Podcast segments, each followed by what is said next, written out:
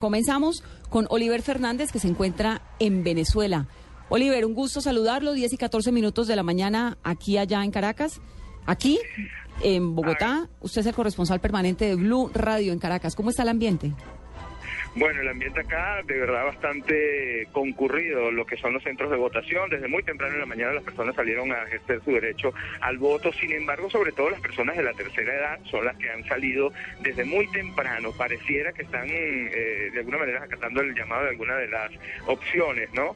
Que es que la tercera edad vote en la mañana y en la tarde entonces voten las personas más jóvenes, así como también en la mañana las personas discapacitadas. Hace rato, hace poco momento, ejerció su derecho al voto en el Colegio San José de Tarbe, de una localidad que se llama La Florida, acá en Caracas, el cardenal Jorge Grosso Sabino, y bueno, él ha sido un llamado a la CINDER y, también ha sido un llamado a que las personas eh, de una tendencia u otra traten de mantenerse sin hacer proselitismo político, porque en algunos casos se han presentado motorizados eh, con indumentaria del oficialismo, tratando de alguna manera también de amedrentar a las personas que se encuentran en las colas. Entonces, el llamado del cardenal Jorge Durazo Sabino era a que estas personas eh, controlaran su, su, su deseo y que por favor, luego de los resultados del Consejo Nacional Electoral, entonces que sí, una tendencia o la otra salgan entonces a celebrar el triunfo de un candidato u otro.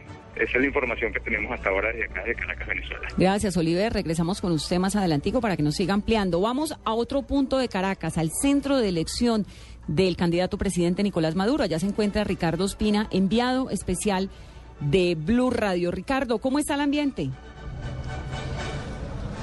Hola Vanessa, buenos días. El ambiente que se vive en las calles de Caracas es de mucha reflexión. La gente está acudiendo a los centros donde han inscrito sus cédulas de identidad. Aquí no son cédulas de ciudadanía, son cédulas de identidad y solamente pueden votar las personas que las tengan laminadas. Si usted no la tiene laminada, no puede votar porque le pueden cambiar la foto y puede haber cambiazo de la votación. Estoy antes de seguirles contando cómo está el ambiente aquí en esta zona, muy cerca de Katia, muy cerca del 23 de enero, muy cerca del bastión de Hugo Chávez, del Partido Socialista, les digo, estoy con Nelly Margarita Garzón Gudiño. Y lo digo así porque me está mostrando su cédula laminada. Es una de las personas que ha votado hace algunos minutos muy cerca de este sitio. Doña Nelly, muy buenos días, gracias por estar en Blue Radio. La escuchan en Colombia. ¿Cómo fue el proceso de votación? Fue un proceso rápido. Fue un proceso rápido. ¿Cómo, ¿Cómo se realiza el voto aquí? Aquí el voto es entre manual y electrónico, ¿no es verdad? Electrónico. Usted llega con, pero usted llega con la papeleta y escoge en el computador, en, eh, en, la, en el sitio, en el cubículo, eh, el candidato por el cual va a votar, ¿verdad? Señor, sí se escoge. ¿Cuánto duró ese proceso suyo mientras llega? De un minuto. Muy rápidamente, usted votó muy cerca. Es una de las zonas más populosas de Caracas. El voto es secreto en Colombia, en Venezuela.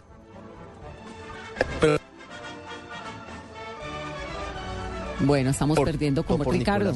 Lo perdimos un segundito. Alcanzamos hasta el voto de secreto en, en Caracas y, y por el plan de la nación. Vanessa, ¿me escuchas? Sí, es que le perdimos un poquito eh, la última parte de la, de la, de la intervención que se estaba haciendo. Sí, no. no eh, estaba diciendo que el voto era secreto y hasta ahí lo oímos. Bueno, pero doña Nelly nos va a contar por quién votó. ¿Por quién votó usted? Por Nicolás Maduro. ¿Y por qué votó por Nicolás Maduro? Porque es el candidato de la patria, por, para tener una patria libre, soberana y para continuar los lineamientos del plan de la nación, que, son muy, que ha sido muy amplio para las misiones, por las misiones, por, bueno, por la paz. ¿Usted ha sufrido el desabastecimiento? ¿Usted ha tenido dificultades para conseguir algunos alimentos? Ningún tipo de desabastecimiento se ha tenido por aquí, por estos sectores. Esto es, ¿usted en qué, parte vive exactamente, doña Nelly? Yo vivo aquí mismo en la avenida Sucre. ¿En la avenida Sucre? Sí, de aquí de Katia. Muchísimas gracias por haber estado con nosotros. Vanessa, esta es una radiografía de lo que está pasando en este sitio. Es, como le digo, un bastión chavista. Estamos viendo en ese momento a decenas de habitantes y de integrantes de la Guardia Nacional Venezolana que están reforzando la seguridad. Se espera que hacia la una de la tarde hora de Caracas llegue aquí a votar el presidente encargado Nicolás Maduro. Hará ejercicio a su derecho al voto en este sitio que tiene muchísima gente. Están contando cuáles son los sitios para votar. Estamos en el Liceo Miguel Antonio Caro, muy cerca de la estación del metro de Gato Negro. Pero yo quiero contarle algo más antes de que usted continúe con el eh, programa desde Washington, desde otros lugares del mundo.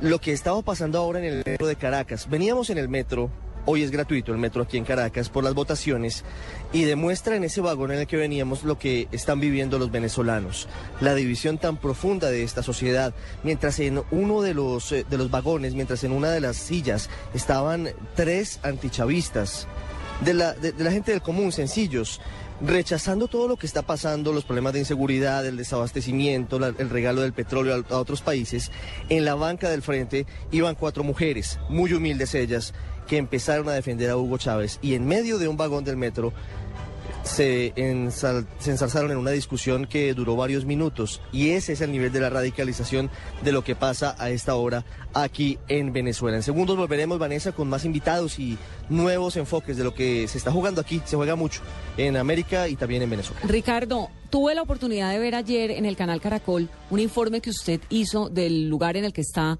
no sé si enterrado permanentemente o temporal o no sé cómo sea eso, pero de Hugo Chávez. Un gran reportaje porque además es la primera vez que tiene uno la posibilidad de ver cómo es el lugar donde está, quién lo vigila, quién lo visita, etcétera. Nos gustaría hablar con usted más adelante para que nos amplíe sobre eso, ¿vale? Les cuento de qué se trata. Estamos muy cerca del sitio, estamos aquí en la avenida Sucre. Estamos yo creo que a unas 40, 30 cuadras, no es tan lejos, en realidad es en una de las... Y es una experiencia que de verdad le demuestra a uno por qué en Venezuela pasa lo que, lo que está sucediendo actualmente. El nivel de seguimiento que se le hace, el nivel de veneración a la figura de Hugo Chávez, lo que pasa en ese sitio y además lo que uno puede proyectar hacia el futuro. Si llegara a ganar Enrique Capriles, la situación política y social aquí en Venezuela se complicaría mucho más, por lo menos en el corto plazo, porque el chavismo da por descontado que va a ganar hoy y que va a ganar ampliamente y si no, están dispuestos a defenderlo por otros métodos. Gracias, Ricardo. ¿Y qué dicen las encuestas? ¿Cómo es el tema del abastecimiento? ¿Por qué la señora con la que Ricardo está dice que a ella no le falta nada, pero por qué en los supermercados en otras zonas de las ciudades escasean los alimentos? De todo eso vamos a hablar.